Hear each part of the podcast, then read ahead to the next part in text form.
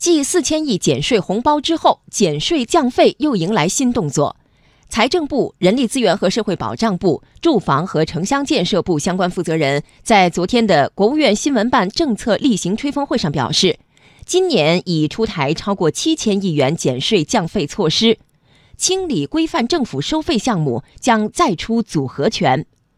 政策红包如何惠及百姓？来听经济之声记者刘百轩的报道。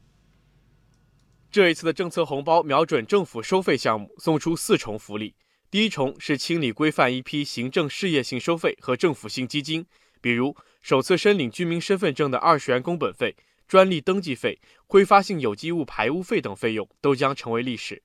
第二重福利和第三重福利都和降有关，降低部分社保费率以及降低住房公积金的单位存缴比率。政策期限分别延长到明年的四月三十号和二零二零年的四月三十号。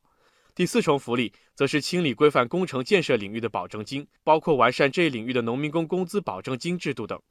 财政部副部长陈丽华昨天说，期待通过这一系列政府收费项目的减法，来换取市场活力的加法。今年呢，我们已经出台了超过七千亿元的减税降费措施，主要是侧重于支持。双创战略性新兴产业发展，降低用工用能成本，有效激发市场活力和社会创造力。我们将进一步加强事中事后监管，确保各项清费降费政策措施落到实处。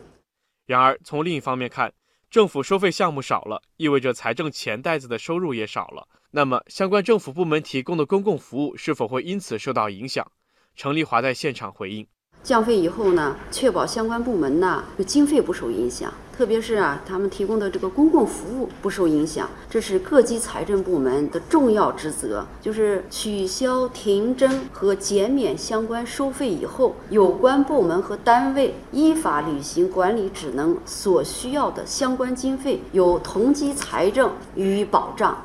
据不完全统计，各省区市自主清理本地区的行政事业性收费已经超过七百七十项，设立的行政事业性收费项目平均减少到十二项左右，其中社企收费平均减少到约三项。值得关注的是，目前保留下来的政府收费项目主要涉及生态补偿、耕地保护、资源类收费、政府还贷公路收费、考试收费和教育收费等几个方面。